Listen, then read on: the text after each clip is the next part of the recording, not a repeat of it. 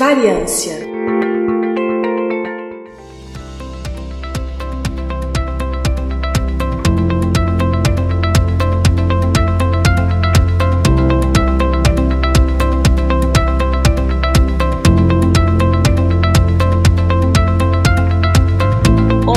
ouvintes do podcast Intervalo de Confiança. Esse é mais um episódio do Variância e quem está falando aqui é Carla Braga. Vocês já devem conhecer a minha voz de outros episódios, mas eu ando um pouquinho sumido. Dessa vez o Igor me convidou para falar de um assunto que já foi abordado por nós aqui no podcast em um episódio anterior, o episódio número 102. Nele nós falamos a respeito do cyberbullying, é, apresentamos algumas, algumas reflexões em relação a esse assunto, mas hoje eu resolvi trazer uma outra visão, uma visão assim um pouco mais acadêmica e um pouco mais voltada para a aplicação de algumas metodologias para trabalhar com, com o bullying e o cyberbullying em sala de aula. Para que vocês compreendam melhor por que, que o Igor me convidou para tratar desse assunto com vocês, eu vou falar um pouquinho da minha formação acadêmica. Eu sou advogada, sou formada em Direito. Eu fui professora durante alguns anos numa instituição particular no Rio de Janeiro. E para melhorar a minha, o meu desempenho em sala de aula, também para melhorar o meu currículo, que isso é muito importante no mundo acadêmico, eu resolvi cursar um mestrado. E eu escolhi como tema do meu mestrado um mestrado na área de é, uso de tecnologia na educação educação, porque uma das minhas inquietações enquanto professora era que eu achava que o ensino, especialmente o ensino universitário, ainda é muito quadrado, ainda é muito é, é, utiliza métodos muito antigos. Eu tinha muito interesse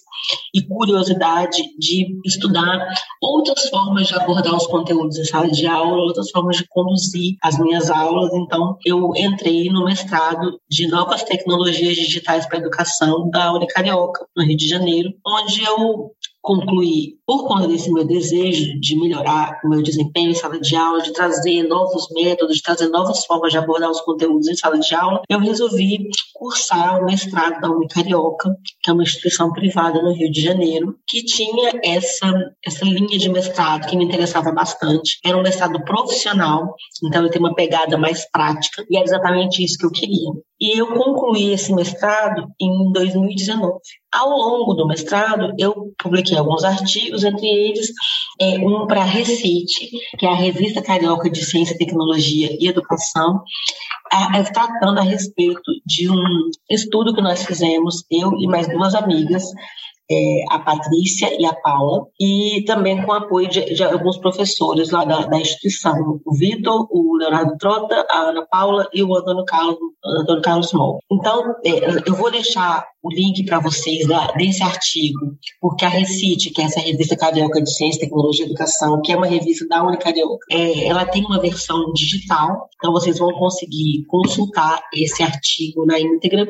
Esse artigo é um resumo de um artigo mais amplo que nós fizemos, com mais detalhes na época, mas por conta da limitação de páginas aqui da, da revista, essa é a versão resumida. Mas eu acredito que a versão resumida seja suficiente para quem se interessa pelo tema. Então, eu acredito que não vai haver nenhum. Vocês não vão sentir falta assim, de mais é, conteúdo. E caso queiram se aprofundar, é, na, na parte das referências tem bastante material, material que nós utilizamos na época que nós escrevemos o artigo e que é, desempenhamos esse, essa ação em duas instituições de ensino, como eu vou explicar. Então vamos lá, sem mais delongas, vamos ao conteúdo propriamente dito. Eu não vou entrar aqui muito é, profundamente no conceito de bullying, cyberbullying, porque isso, além de estar no artigo que eu estou mencionando, isso também já foi tratado lá no nosso episódio 102. Uma coisa que eu queria reforçar, que eu sempre reforço quando eu abordo essa questão do bullying, é a questão do, da, de como definir de forma adequada o que é bullying. Então, eu sempre é, costumo dizer que o bullying é uma relação de poder. E esse poder nem precisa ser real, ele pode até ser um poder imaginado. A pessoa que sofre bullying, ela se sente diminuída porque ela entende que ela tem menos poder e, a, e entende que aquela pessoa que está praticando bullying com ela tem uma relação com ela de mais poder, ou seja, é uma questão de percepção na visão da vítima. Por isso que é muito comum nós dizermos que assim, ah, mas eu não pratico bullying, mas quem tem que avaliar se está se sentindo constrangido, diminuído e, e, impactado por essas, por essas brincadeiras, vamos dizer assim, por essas é, provocações, é a vítima, porque tudo parte do ponto de vista da vítima, de que modo da vítima se sente diminuída com relação àquelas ações que estão sendo praticadas pelo, pelo, é, por aquele que pratica o bullying. Né? E é, eu estou falando isso mais na perspectiva de quando nós temos um bullying que não é o, o físico, mas mas ainda no físico há esse sentimento de, de, diminu, de se sentir diminuído. Então isso é muito importante. A gente tem sempre que analisar esse ponto de vista da vítima. Quando nós estudamos o bullying, o cyberbullying pelo nosso artigo, uma coisa que nos chamou muita atenção é a agressividade, a possibilidade de impacto do cyberbullying, pela possibilidade que a internet nos oferece de divulgar, de ampliar o alcance daquelas práticas indesejadas, ou seja, um bullying presencial, ele atinge aquele que está praticando, aquele que está sofrendo e algumas pessoas ao redor que estão presenciando ou corroborando ou no mínimo sendo omissas em relação àquilo e tal. O cyberbullying tem um poder de alcance muito maior, porque você pode publicar, ser compartilhado, ser divulgado. Então, o, o nível de, de sentimento de humilhação, de, de desenquadramento, de é, inadequação que aquela pessoa que está sofrendo bullying sente é muito maior e tem uma capacidade de ser muito maior no cyberbullying pelo fato da, da utilização das redes sociais e da, da internet como um todo, dá, dá essa amplitude, dá esse alcance maior. E aí a gente entra numa questão bem importante, que é a, a questão de falar sobre sentimentos. Uma coisa que, que eu vejo com as minhas filhas aqui na minha casa, eu via com os meus alunos alunos, embora pudesse aula em instituição de ensino superior, né, que você tem um contato até mais distante com os alunos do que um professor de ensino médio, por exemplo, ou de ensino fundamental tem, mas ainda, ainda assim eu conseguia perceber isso na minha prática acadêmica, é, é que você, as pessoas têm uma dificuldade e via de regra, claro que a gente não pode generalizar, mas via de regra as pessoas têm uma dificuldade muito grande de falar sobre os sentimentos. E isso ganha uma importância ainda maior nas idades mais, mais baixas, né? Quanto mais jovem é aquele estudante, mais isso tem um impacto na vida daquela, daquele ser humano, daquele indivíduo, e mais é importante trabalhar essa questão de saber lidar com os sentimentos. Porque o, bullying, tanto aquele que pratica quanto aquele que sofre, ele tem algum, em alguma medida uma inadequação, uma capacidade limitada de lidar com os sentimentos. Porque a gente fala sempre do bullying da perspectiva da vítima, mas a gente tem que lembrar também que muitas vezes aquele que está praticando, né, o que é o, o, violento, vamos dizer assim, entre muitas aspas, ele também está fazendo aquilo muitas vezes como uma forma de pedir ajuda, de chamar atenção, de, ah, já que ninguém dá bola para mim, eu, eu vou chamar atenção para o negativo, que assim vão, saber, vão ver que eu existo.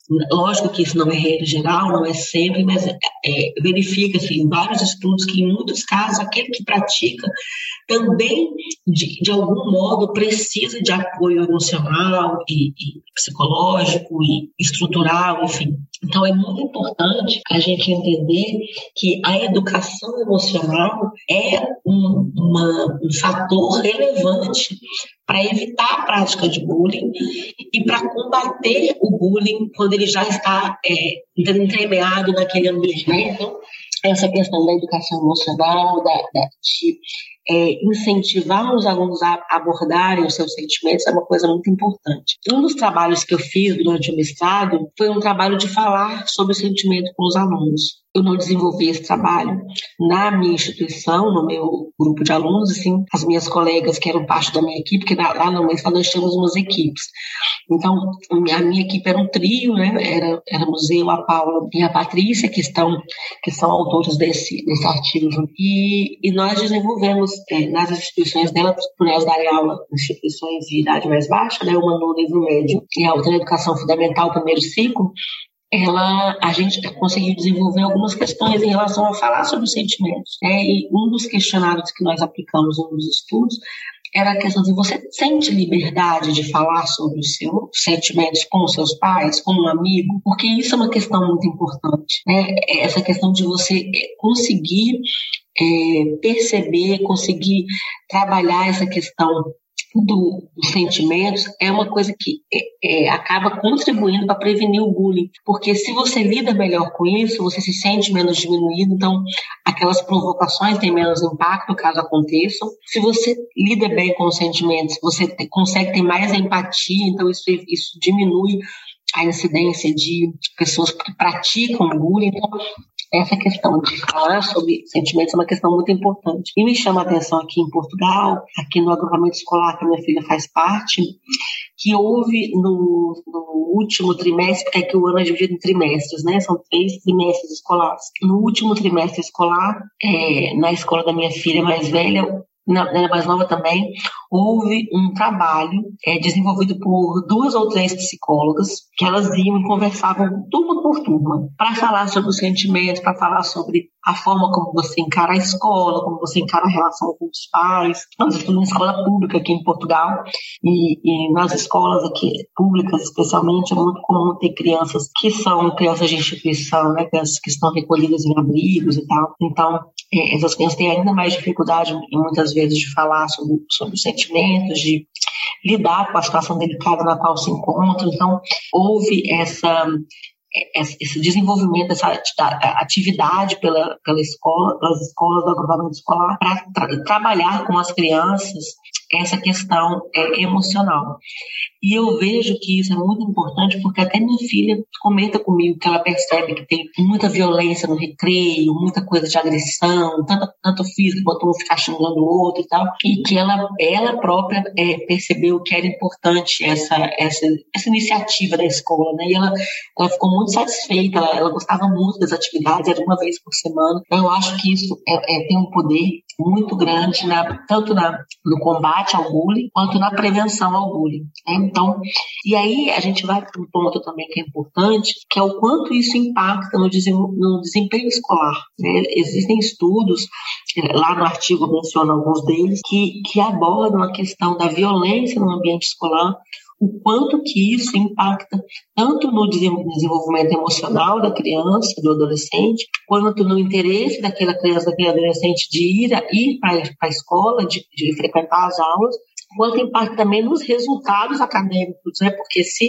diminui o interesse pela escola, diminui o sentimento de inserção naquele ambiente escolar, isso acaba se refletindo também no desempenho.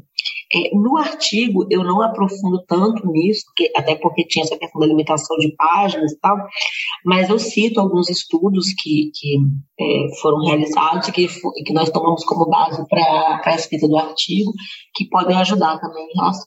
É, existe é, um, um dos links que, que é, eu menciono no, no artigo, é um link que fala a respeito de um vídeo de uma. Deixa eu até se eu coloquei esse link coloquei link que é de uma reportagem da televisão é, em, em, que uma, uma estudante relata o quanto o bullying, e, no caso dela foi cyberbullying, o quanto que isso impactava na vida dela, tinha impactado na vida dela quando ela sofreu essas agressões, essas violências é, verbais, e o quanto isso levou ela a uma situação de, de desespero, não chegou ao nível do desespero, e ela acabou pensando em suicídio. É, por ela não se porque ela estava contando o caso, mas é, ela, ela relata de forma bem incisiva na reportagem o quanto aquilo é, foi impactante para ela e o quanto a participação e o apoio dos pais foi importante para que ela superasse esses episódios e, e não cometesse suicídio. E aí, mais importante ainda nós abordarmos isso, esse, esse áudio aqui, esse programa está sendo gravado em setembro, então muito importante falarmos disso é, no Setembro Amarelo, falarmos disso, mas não apenas nesse mês, falar ao longo do ano, falarmos abertamente sobre esse assunto. É, como eu disse, né, essa falta de, de abertura para tratarmos as questões emocionais é uma das questões que dificulta muito. É importante falarmos sobre o assunto, compreender os sentimentos das outras pessoas. Né? Quando nós desenvolvemos esse trabalho sobre bullying e cyberbullying, o que, que nós fizemos? Nós elaboramos algumas perguntas e direcionamos para professores que atuavam é, junto a turmas de, de educação infantil e de educação de ensino médio. E as perguntas consistiam em entender se os professores eram, se sentiam capazes de, de, identificar o bullying e o cyberbullying em sala de aula, se eles conseguiam perceber quando o aluno está sofrendo. A maioria diz que tem a percepção de que conseguiria identificar e de que consegue identificar. No entanto, nos chamou a atenção nesse questionário que muitos não sentem é, que a escola desenvolve atividades efetivas de prevenção e combate ao bullying. E aí, é, uma outra pergunta era se eles se sentiam aptos a, utilizar, por exemplo, recursos tecnológicos. Por que, que nós perguntamos isso? Porque uma das nossas ideias, dos nossos, das nossas intenções com, com essa pesquisa era verificar se a utilização de jogos digitais com os alunos poderia funcionar como um instrumento efetivo e, e válido para que os alunos abordassem esse assunto de uma forma menos, é, que eles tivessem menos rejeição em relação a esse assunto. Porque se você falar, ah, vamos assistir uma palestra sobre ah, palestra de novo, né? Então, assim, você fala, vamos jogar um jogo, é muito diferente. A, a aversão, a resistência daqueles alunos acaba sendo menor na prática de um jogo do que numa palestra, num texto que você escrever. Isso normalmente não traz o engajamento que o assunto requer. Então, uma questão é, que nós abordamos foi se os professores se sentiam aptos a, a, desenvolver algum tipo de trabalho sobre o assunto utilizando tecnologia. E é, a resposta foi até positiva, muitos, muitos se manifestaram como se sentindo aptos. E aí é, vem a importância de nós capacitarmos esses professores, seja na rede pública ou na privada. Nesse caso específico, a nossa pesquisa eram duas escolas públicas, mas eu entendo que na privada também há essa necessidade de, de capacitação dos professores, não só para lidar com tecnologia, mas especialmente para utilizar a tecnologia a favor de práticas como essa, não, não necessariamente ligadas ao conteúdo em si, mas ligadas também a essa questão emocional. É, bom, nós, depois de fazermos essa pesquisa com os professores, desenvolvemos é, o, a instituição que nós fazemos, onde nós fazemos o mestrado, a Unicarioca. Ela tinha uma equipe de desenvolvedores que criava joguinhos eletrônicos e tal, todos eles voltados para a utilização em sala de aula, então eram jogos educativos, né?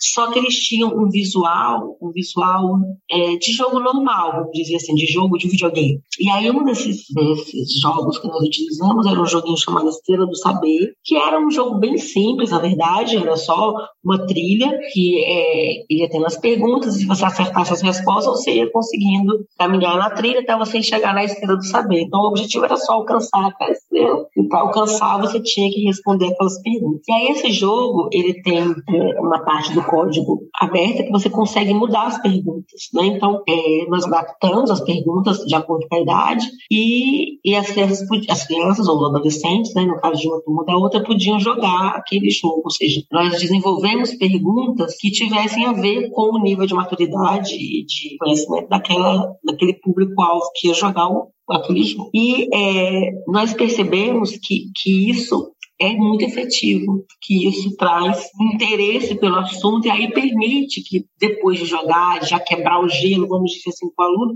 aí sim você pode fazer um debate, se forem alunos mais velhos, ou pedir que escrevam um texto, ou que, ou que contem uma história, ou que expliquem o que aconteceu, o que entenderam do jogo, enfim. Você pode desenvolver uma sequência didática que tenha o, aluno, o jogo como pontapé inicial e depois tenha outras atividades é, mais ligadas à leitura, ou à escrita, ou ao debate, enfim, de acordo com a idade daqueles estudantes. Mas o, o jogo quebrar o gelo, é, nós verificamos que foi positivo e que é viável. É viável de ser é, implantado, de, ser desenvolvido mesmo em instituições com pouco recurso porque basta alguns computadores com internet para que você consiga é, fazer, né? Você consiga é, desenvolver atividade de forma efetiva.